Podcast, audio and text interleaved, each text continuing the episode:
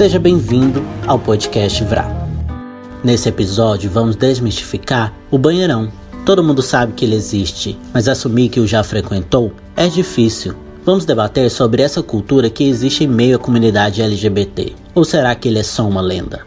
Devido à quarentena que estamos passando no país, esclarecemos que esse podcast foi gravado virtualmente com cada um dos convidados em sua casa por medidas de segurança. Eu sou o Lucas Polinário e me fazem companhia hoje o Fabrício Gallery, proprietário da Babylon, que é um pub para garotos em Goiânia, o tarólogo Iago Cássio e o ator e empresário Carlos Miranda. A gente sabe que, que o banheirão existe, ele está presente, uhum. Ele acontece em lugares como shoppings, é, terminais, lugares que a gente menos espera ele acontece. Para vocês. Praça. Para vocês, qual é a opinião de vocês? O que, que vocês acham dessa cultura do? Eu queria começar com você, Cadu. Eu, eu acho que é uma cultura que ela vem de algo que é proibido, né? Uh, principalmente o que eu vi quando eu praticava isso eram homens uh, casados, héteros, que não queriam se expor, que estavam no armário e tal. Eu acho que na minha experiência, 80, 90% das pessoas que fazem né, o banheirão, elas são embutidas, sabe? Eu também percebo muito quando eu, eu fazia sempre tinha aquela coisa assim: eu não beijo, não toco, não fico de frente porque eu sou homem, sabe? Então eu acredito que para mim, na minha, na, minha, na minha experiência, ele seria um, um escape da heteronormatividade, sabe? Porque a, a sociedade oprime para que você siga aquele padrão e siga, e como você não pode estar fora dele por medo e, e tal, você acaba fazendo isso na clandestinidade e tornando uh, os seus desejos proibidos alcançados ali. Então, para mim, seria mais ou menos isso. O Bairão acabou se tornando uma forma de escape, né? Uma forma de, de algumas pessoas ter os primeiros contatos sexuais com o sexo oposto, né? É, acaba se tornando o primeiro contato, né? A curiosidade de estar tá vendo um corpo do, do mesmo sexo facilmente, é só virar o rosto pro lado. Então, assim, acho que é o primeiro contato com o sexo oposto fora, fora o seu sexo mesmo, né? Eu acho que é uma coisa tão comum que a gente se pega fazendo naturalmente. Não tem muito problema com isso. Eu sempre vejo o banheirão como, uma, como algo mais comum da, das práticas entre os semelhantes. Por exemplo, o que, que, eu quero dizer com isso? O banheiro, na verdade, né, ele é um encontro onde há pessoas semelhantes, seja ele feminino, seja ele masculino. Ele é o um encontro de semelhantes. Nessa relação desse encontro é que eu vejo que ali está o lugar de eu colocar aquilo que é proibido, né? E aquilo que é, que é descobridor da parte natural humana. Por exemplo, a sexualidade, viver as suas, as suas sexualidades. Para mim, independe da relação sexual. Independe da sexualidade do indivíduo, do sujeito. É, acho que nessas práticas é que a gente consegue se descobrir as eu sou, quem eu sou, o que eu não sou. Mas acho que as primeiras práticas para viver sexualidade, por exemplo, para nós, por exemplo, que somos gays, eu acho que eu acho que é um dos lugares assim muito muito prático para isso. Eu discordo de quando a gente coloca assim que é um lugar onde somente pessoas vão para se esconder e elas se escondem nesse lugar. Eu, eu vejo diferente. Eu acho que não é um lugar de, de se esconder. Eu acho que é muito mais um lugar de você se encontrar para vivenciar esses, essa sexualidade que a gente ainda não sabe o que é. E outra, é gostoso um banheirão, né? Porque você entra nesse espaço, você ver diferentes corpos, diferentes formas nesse lugar, e aí você, poxa, dá aquela olhada para o lado, olhada para o outro, você percebe que é um lugar proibido, mas ao mesmo tempo instigante, eu vejo por esse lugar. E outra prática, banheirão começa a ser comercializada, né? Já não é mais um lugar só do público, um lugar público. A gente é a questão da adrenalina, né? É, e eu, não, a gente consegue perceber agora é, espaços criando esses lugares como forma financeira. Por exemplo, no meu espaço, eu tenho, uma, eu tenho um espaço né, para homens, e dentro desse espaço foi criado um ambiente chamado banheirão. Olha para você ver. É. É que é a questão do fetiche, né? Da adrenalina, de você buscar um, um, uma coisa, às vezes, rápida, com, com adrenalina, e você acaba fazendo e nem, nem, nem se dá conta, se dá conta depois. Sim, nós, acho que nós temos todos esses lugares, né? Nós temos o lugar é. do, do, homem hétero que não consegue se encontrar em, em diversos lugares e ali ele se vê diante desse perigo e quer vivenciar isso, como nós também conseguimos ver pessoas que é amante essa prática, quer viver somente essa prática e vai. Olha os banheirões aí de terminais rodoviários, que é, pessoas vão lá somente Tá, mas aí, desculpa te interromper, você acha que isso não é uma prática proibida, então? Que ela seria o que seria para você se não é proibida, porque quem vai lá, na maioria das vezes, quer tem uma sexualidade reprimida na sociedade, tá? Esse é o meu caso pessoal, né? Mas eu queria ouvir a tua opinião sobre isso. O que seria para você, então, se não fosse o que você falou ali, estaria um ambiente descoberto, concordo, mas não é uma descoberta meio que proibida, meio que abafada, meio que escondida? Tudo que a gente vai falar sobre sexualidade, na grande maioria, é proibido né? Nós não falamos de sexo abertamente na, na rodinha de conversa das nossas famílias, assim. Estou falando de forma mais geral, né? Sempre é muito proibido. Mas convenhamos que hoje essa prática já não é mais algo somente proibido ou algo que eu vou lá para me tentar descobrir. Não é só esse lugar.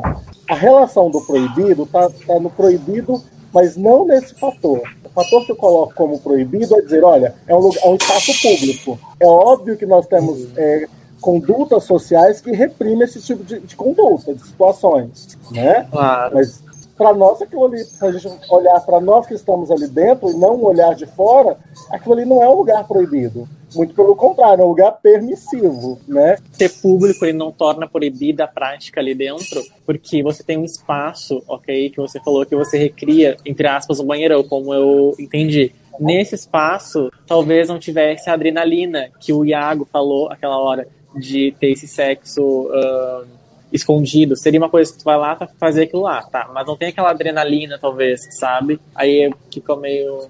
Então, esse proibido que a gente está falando é um proibido social, é um proibido que vem de fora para uhum. dentro e não nosso. Entende, entende, entende isso? É, é, um proibido pela lei, né? A lei proíbe, né? E não a, a sociedade nossa, em si, né? É, né? Por exemplo, há, há um contexto de alguém entrar ali dentro e pegar aquilo e aquilo ser proibido né, a nível é, criminal, por exemplo, esse, essa é a adrenalina. Uhum. E não do espaço sim, em si. O fetiche Mas, no espaço é sim. que a gente tenta recriar.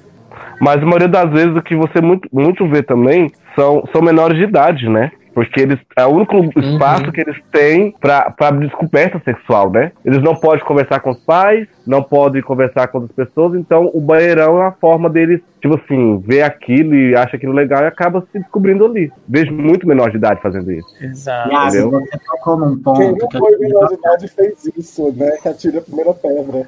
É. é. Quem nunca viu o coleguinha? Pra vocês, uhum. Hoje a gente sente que o, o cubanheirão ele faz, faz parte da, da descoberta sexual, de exploração de, de prazer, de corpos.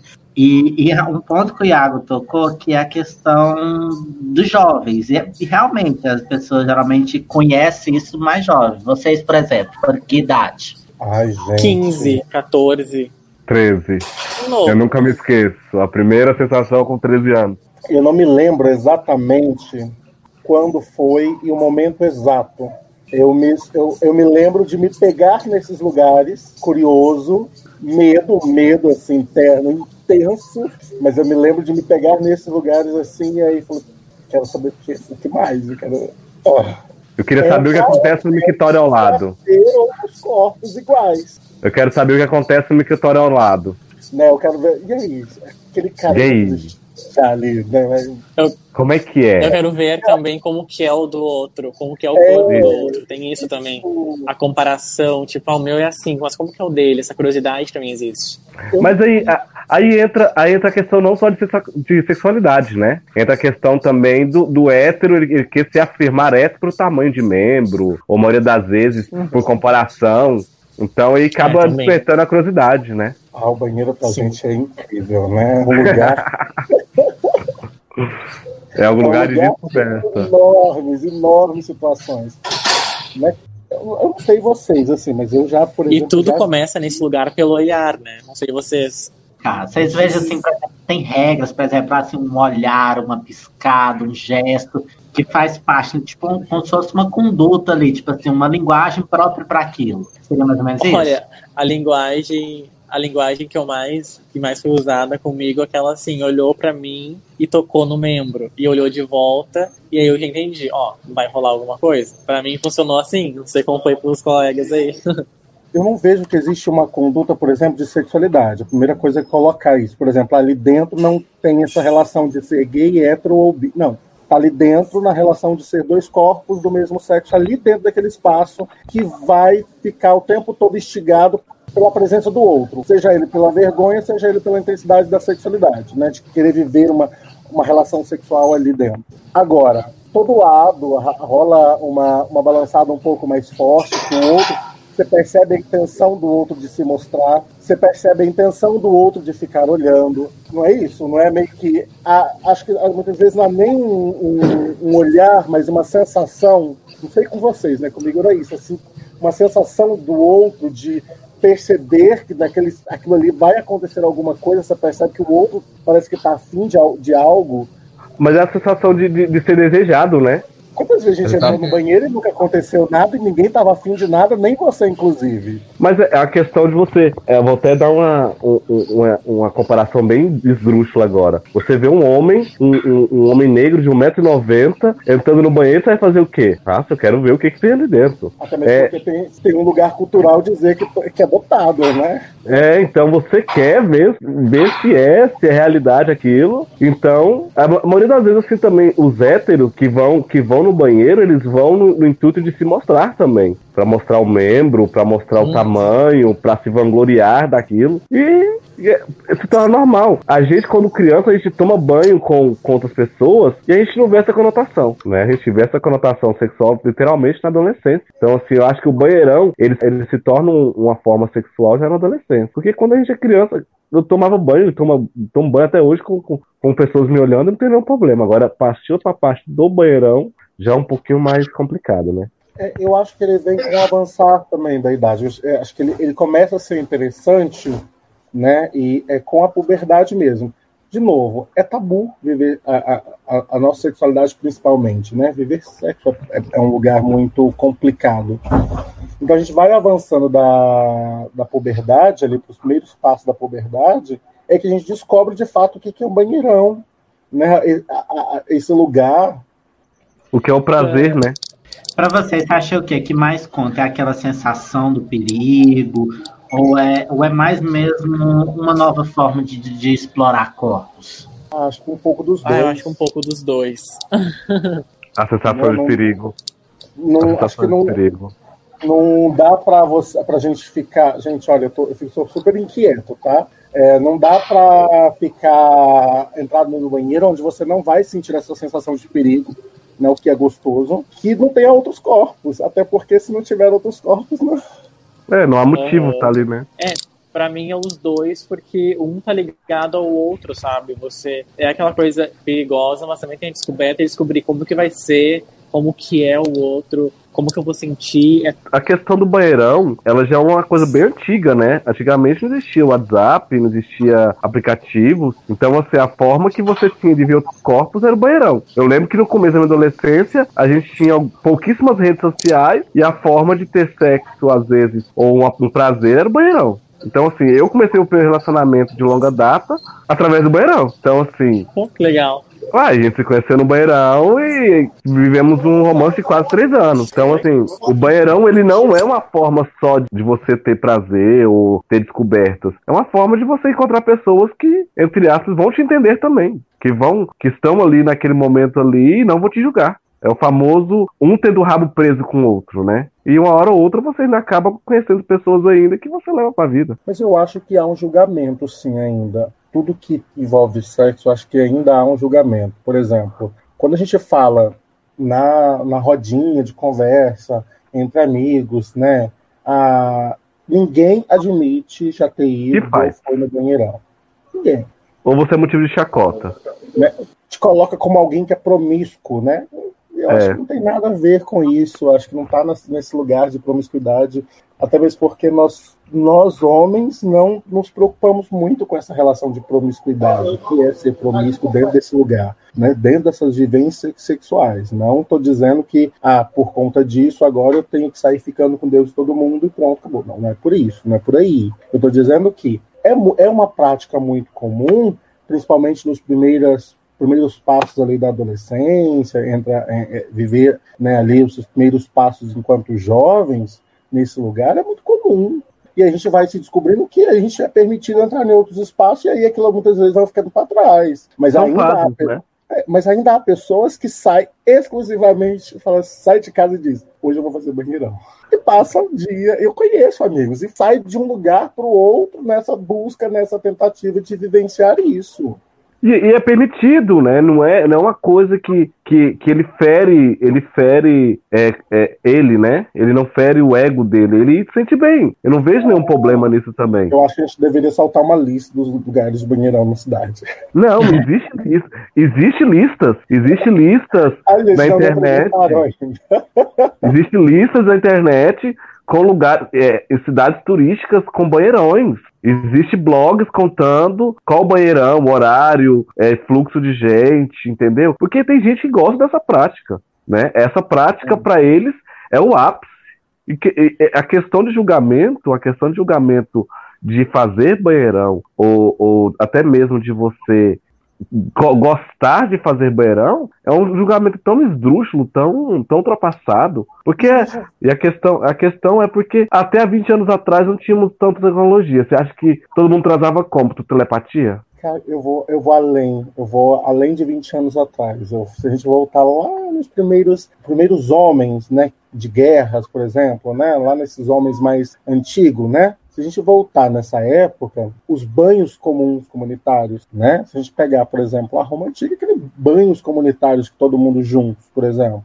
Ali é era, um famoso, era um famoso banheirão naquela época, né? Então a gente, ele só vai modificando, criando novas formas, mas ele não, jamais vai deixar de existir. Mas é porque essa questão do pudor, né, de esconder é, ela vem é a construção da, da sociedade. A construção da sociedade. O pudor, esconder, tentar esconder a sexualidade, o sexo não é permitido. É, é a questão de construção, né? É uma construção que. Então, o, banheiro é difícil de falar dele, principalmente aberto, de forma aberta, e é aquela coisa que o nosso colega trouxe aí, né? É um lugar onde eu vou viver também um, lugar de, escon de, ser escondido, né? Eu vou, eu vou, portanto, eu sou hétero e eu não quero. É, que ninguém fique sabendo e eu vou para esse lugar viver isso também. Então, é também esse lugar. Então, quando a gente assume que existem essas práticas, como é que essa pessoa vai dizer eu vou no banheiro?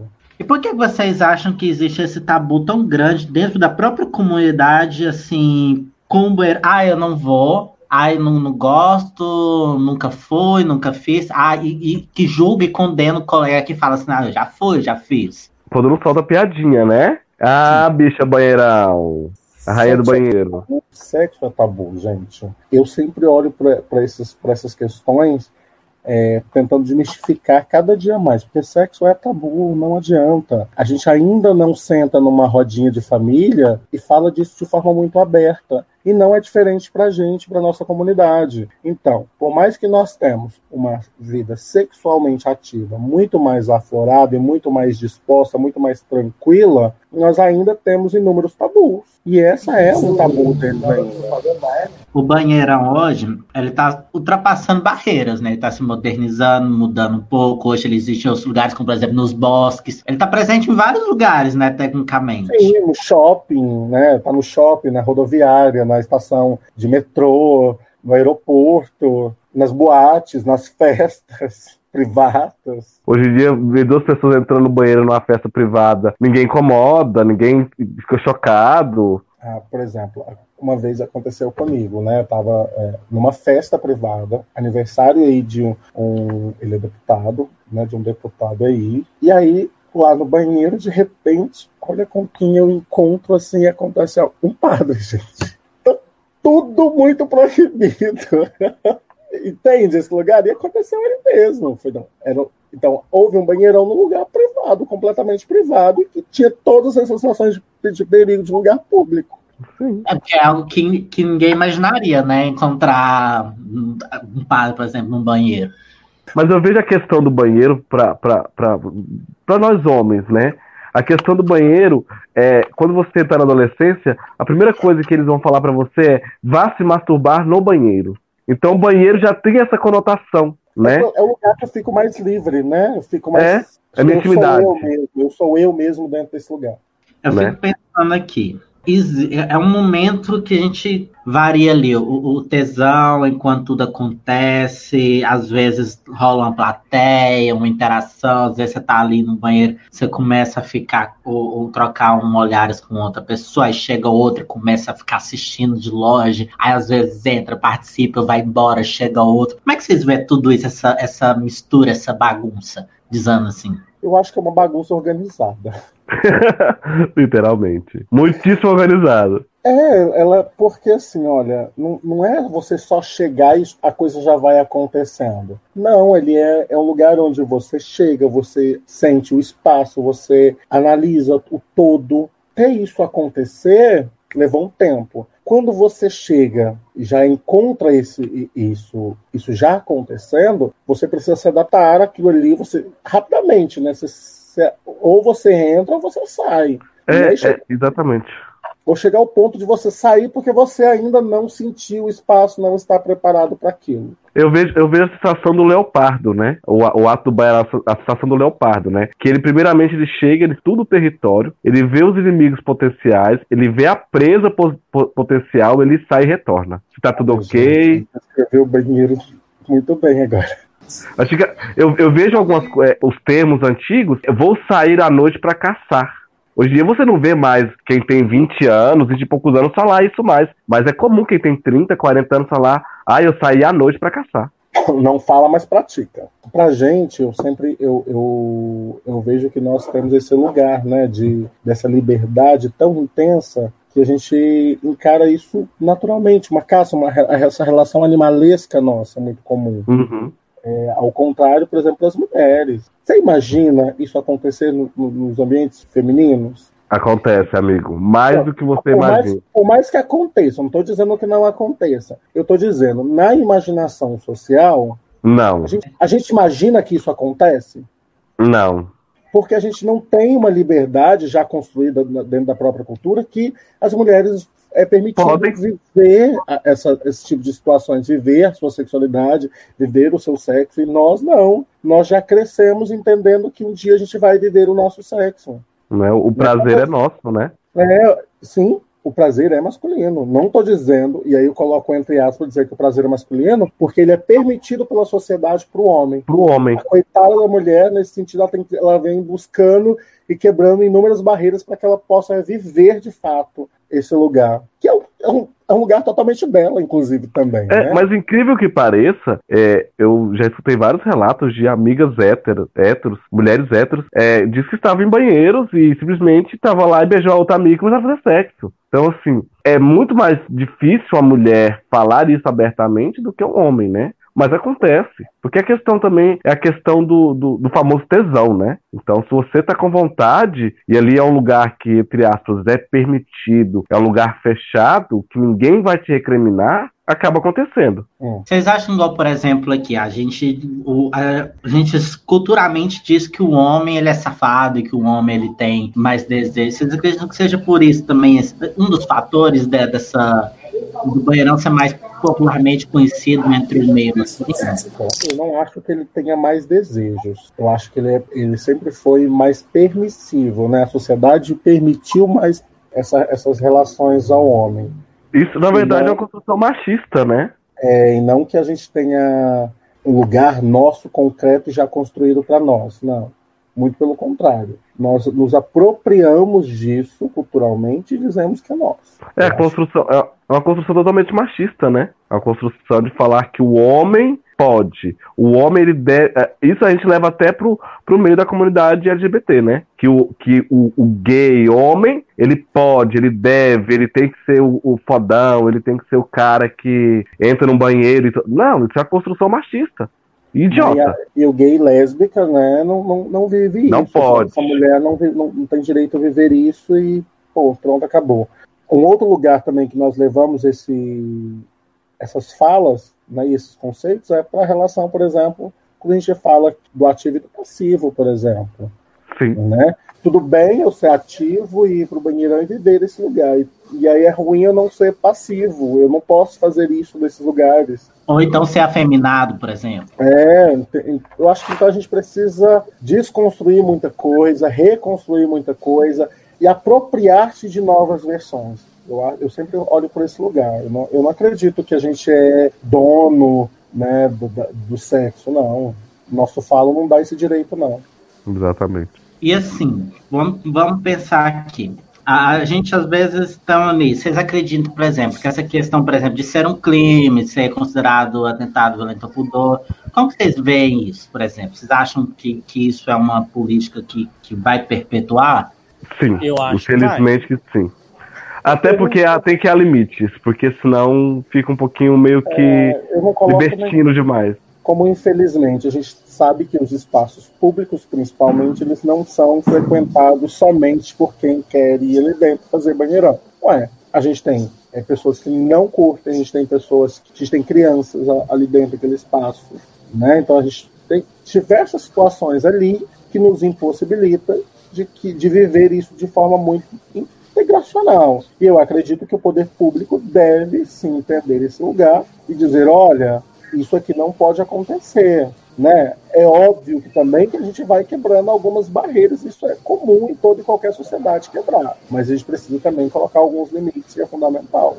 O campo do direito deve fazer isso. E, assim, é um ponto que é muito levantado, né? Que a gente, a gente fala assim, poxa, às vezes a gente vê muito isso, a gente, às vezes acontece, a gente vê brigas. É... Já aconteceu, por exemplo, vocês confundirem, acharem que estava ali provavelmente rolando algo, que poderia acontecer algo, mas na verdade não aconteceu nada? Então, várias e várias vezes, né? A gente. Primeiro, muitas vezes a gente entra lá dentro sem nem imaginar que poderia acontecer e de repente acontecer alguma coisa. Sim. É, e um outro lugar é você tá ali dentro, você imaginar que vai acontecer alguma coisa, você está esperando que aconteça algo, por exemplo, e aí de repente, pô, sai frustrado dizendo, não, nada aconteceu. Realmente. E para vocês, qual foi a coisa assim, mais inusitada que aconteceu pra, com vocês, sim, de experiência? Polícia. O que aconteceu? A mais, louca. A polícia entrou e tava todo mundo já sem roupa. Só que eu acho que questão, essa questão de você proibir o banheirão é questão de, de educação. Se fosse outros policiais, podiam ter me levado preso e quem tivesse comigo. Eles simplesmente orientaram que não era lugar, que a gente se retirasse dali e cada um caçasse seu lugar. É, não, não indico, tá, gente? Tome cuidado em relação a isso. Mas foi uma sensação muito constrangedora. Então, foi um bom tempo sem fazer banheirão na época, porque é, é, essa sensação de ter sido quase levado para a delegacia não foi legal. É muito tenso. Então, né, gente, teve uma situação que eu achei bastante constrangedora, mas não foi tão constrangedora para quem estava vivenciando a situação. Por exemplo, exemplo não, isso aconteceu, eu estava numa loja, na verdade, no shopping, a gente estava na loja, no segundo piso da loja, e aí, de repente, a gente ouve um barulho lá fora, assim, de muita gente gritando, muita gente falando alto, apontando, né, e aí a gente pegou e saiu para fora para ver o que, que era. Então tinha vindo, tava vindo um policial segurando dois caras e desceu assim, ó, rodeando. Ou seja, tinha como eles saírem de forma muito mais discreta, mas eles passaram pelo andar do shopping inteiro, foi para a escada mais longe, desceu naquela escada, foi para andar de baixo, carregando e todo mundo percebendo a situação do que, que tinha acontecido e como tinha vivenciado. Ou seja, eu se foi constrangedor para mim que estava fora da situação, eu acredito que para eles deve ter sido o fim eu acredito, eu acredito que para eles deve ter sido o fim. É a questão também da, do não permitido, né? É onde, onde a prática de banheirão tem que ser levada, tem que ser levada a um tom crítico também de é contra a lei, gente. Não é permissível. Mas eu acho a pessoa, também que não... A pessoa tem que saber do risco que está correndo. Isso não dá o direito, a, por exemplo, a, a exposição. A polícia, né, expor dessa forma a pessoa dentro de toda uma imagem também, né? Tá, é errado, sim, mas um crime não justifica outro. É. Não posso aqui trabalhar com a, com a ideia de que o ato do, do, sujeito cometer um crime dá o direito do Estado cometer um outro contra ele. E a gente vê, por exemplo, que o banheiro chega a ser até, por exemplo, um ponto de, de encontro ali. A, Eu já, eu já reparei, por exemplo, que ali na, na porta do banheiro há telefones, recadinhos. Vocês já viram isso ou é só eu que reparo? Comum, tipo, mensagens bem chulas, como chupo você, faço boquete, essas coisas que, que às vezes hoje eu, eu entro assim e acho engraçado. É, motivo de raiva. As pessoas já escreveu coisas parecidas no passado, sabe? Mas acontece bastante. Eu já tive, por exemplo, curiosidade de saber quem que é, por exemplo. Uma vez eu vi um número e falei assim, gente, será que eu, que eu, que eu ligo Edson WhatsApp só pra ver a cara dessa pessoa? Vocês já tiveram, por exemplo, essa curiosidade? Ah, eu acho que não, até porque essa questão de, de pegar o número e de ligar, eu acho um pouco invasivo. Se eu só ligaria se eu tivesse interesse. Como eu não tenho interesse, eu acho também uma perca de tempo. Mas dá vontade. Concordo com você. Mas acho que não chegaria tanto esse, essa vontade de saber quem é seria mais interessante encontrar essa pessoa no banheirão da vida. Por exemplo, sei lá, assim, uma, eu lembro uma vez, nunca vi assim, era, tinha o nome da pessoa, aí ela colocou assim, loirinho, magro, tipo assim, ela meio que se descreveu, assim, pra pessoa meio que imaginar como ela era. Aí a gente lembra, por exemplo, aqueles chats que era o UOL, que você não via a pessoa hoje, a gente tem aplicativos, né, que você vê a cara, vê foto, vê tudo.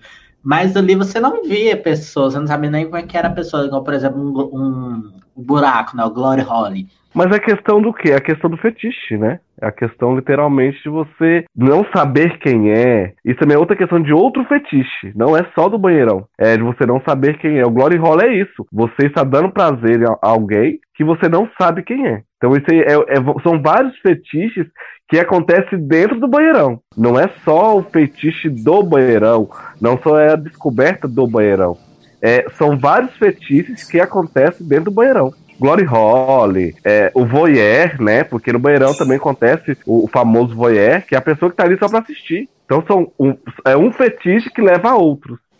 Eu acho que eu, quando eu participei, eu, como a pessoa que tá ali mesmo fazendo, não aconteceu nada. Mas quando eu tava entrando no banheiro e eu vi dois caras muito, muito grandes, assim, com uma pessoa muito pequena, que eu acho que era menor de idade, né? Aquilo me assustou um pouco, sabe? Mas como a criança tava ali, ou o adolescente tava aí porque ele queria, então não podia fazer nada.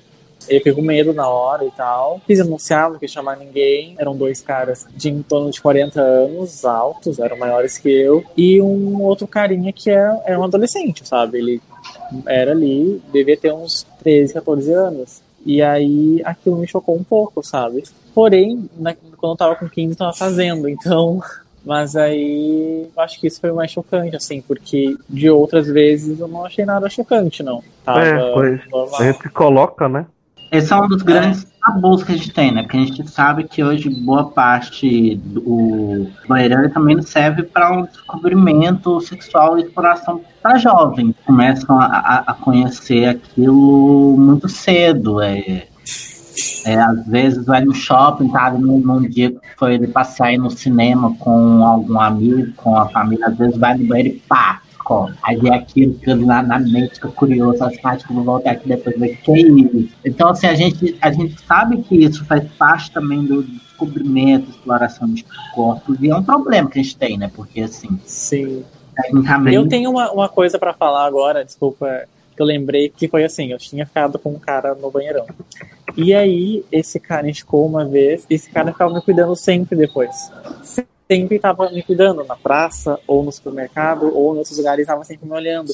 E uma vez eu estava com a minha mãe no centro, aí ele parou na rua e baixou a calça, sabe? E ficou me olhando. E aí eu fiquei, pá, ele vai me entregar agora, vai falar alguma coisa aqui. E eu saí correndo, minha mãe também, que ficou assustada. Porém, fiquei com medo, naquela época, dele revelar alguma coisa, sabe? Essa, essa foi a coisa mais assustadora que me aconteceu. Me surgiu agora essa lembrança, agora, foi isso.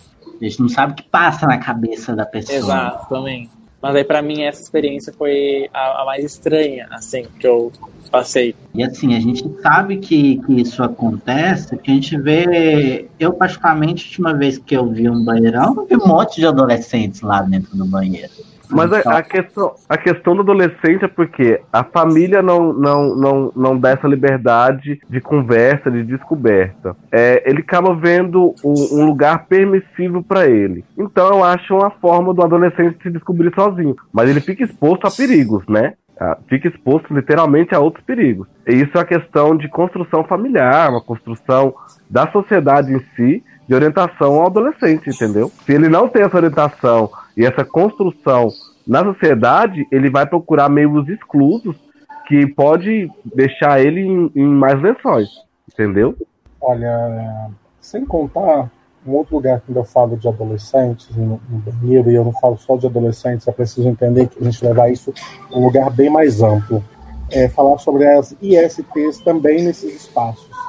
É um espaço que a gente vive a sexualidade, que a gente experimenta a sexualidade de diversas formas, diversas idades, diversos fatores, diversas formas, e que a gente precisa encarar que ali também é um lugar onde a gente precisa discutir abertamente sobre as ISTs né, que são as doenças sexualmente transmissíveis, porque ali também está exposto. E aí não está exposto, não é o gay, não é, não é o hétero, está exposto o humano, está exposto. É, isso é um grande tabu também da, da, da gente, né? Porque o gay em si, ele não, não debate, ele não toca nesse assunto, mas ele vai ali no banheiro, ele acaba tendo uma relação desprotegida, né? E muitas das vezes pode ser esse adolescente que está ali se descobrindo, está ali explorando coffee com uma pessoa que é mais velha, que tem uma maturidade, deveria ter uma atenção e, e não tem essa atenção, né? Tá só Mas, com prazer isso se torna, se torna o quê? Questão do, dele não ter esse apoio da sociedade, da família em si, ele acaba tendo essa descoberta fora. Hoje em dia eu não vejo é, adolescentes tendo, tendo a conversa abertamente com o pai e com a mãe o que é usar uma camisinha.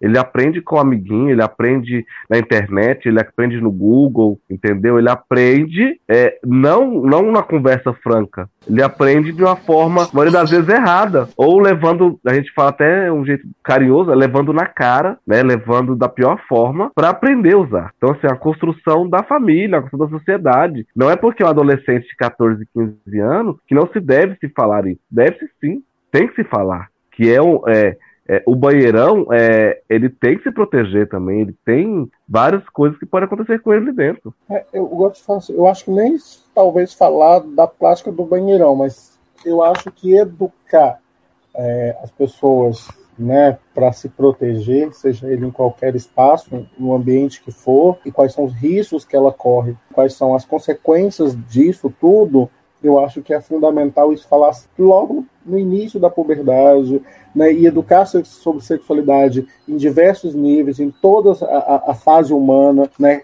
claro, cada tipo de educação voltada para esse tipo de idade, para essa idade específica, mas eu acho que é fundamental para que nós possamos evitar né, o índice absurdo de aumento é, diariamente, o tempo todo, com relação às ISTs. Algumas com tratamentos, né, não tendo cura, outras a gente sabe que tem cura, mas deixa sequelas. Eu acho que é, que é, é um lugar bastante preocupante, né? E que está direcionado realmente diretamente aí com o banheirão assim, a gente sabe que esse é um problema meio que até estrutural que a gente tem, né? Eu acredito que a gente precisaria ter uma educação sexual e já mesmo na escola mesmo. Porque às vezes o pai não se sente confiável, não acha que não é o momento de falar sobre isso com o filho, e o filho já tá ali no mundo há muito tempo, já tá descobrindo tanta coisa, e o pai acha que o filho tá ali. Quietinho, fazendo nada, brincando. Mas aí, mas é aonde vem, aonde vem o, o grande porém? O pai não quer falar, e ele quer que também a escola se cale. É, entendeu? Esse lugar, esse lugar é, é, é, é, o mais comum de todos. Olha, eu não quero falar sobre esse tipo de assunto, mas eu também não quero que a escola intervenha nesse lugar. E aí, a gente vai continuar criando uma sociedade sem conhecimento, sem saber das coisas? É, se fosse é, meus pais, ainda bem que assim, meus pais sempre tivemos conversas muito abertas, muito francas em relação de sexo. Então, assim, agora há colegas, há amigos que os pais nunca tiveram essas conversas abertamente, entendeu? E também não aceitavam que a escola falasse. Então, assim, é onde há conflitos de interesse. Eu não quero que não quero falar, mas também não quero que ninguém fale. E aí, quem vai falar? Né? Quem vai esclarecer? E outra, né? Quem é que vai assumir a responsabilidade por esse por essa criança, esse adolescente, né, esse jovem, aí eu coloco quando, como criança, não o fator de ser criança em si, mas dando ali seus primeiros passos na viver a sua sexualidade nos seus primeiros passos, e ele se depara com esse lugar, e aí quem vai responder?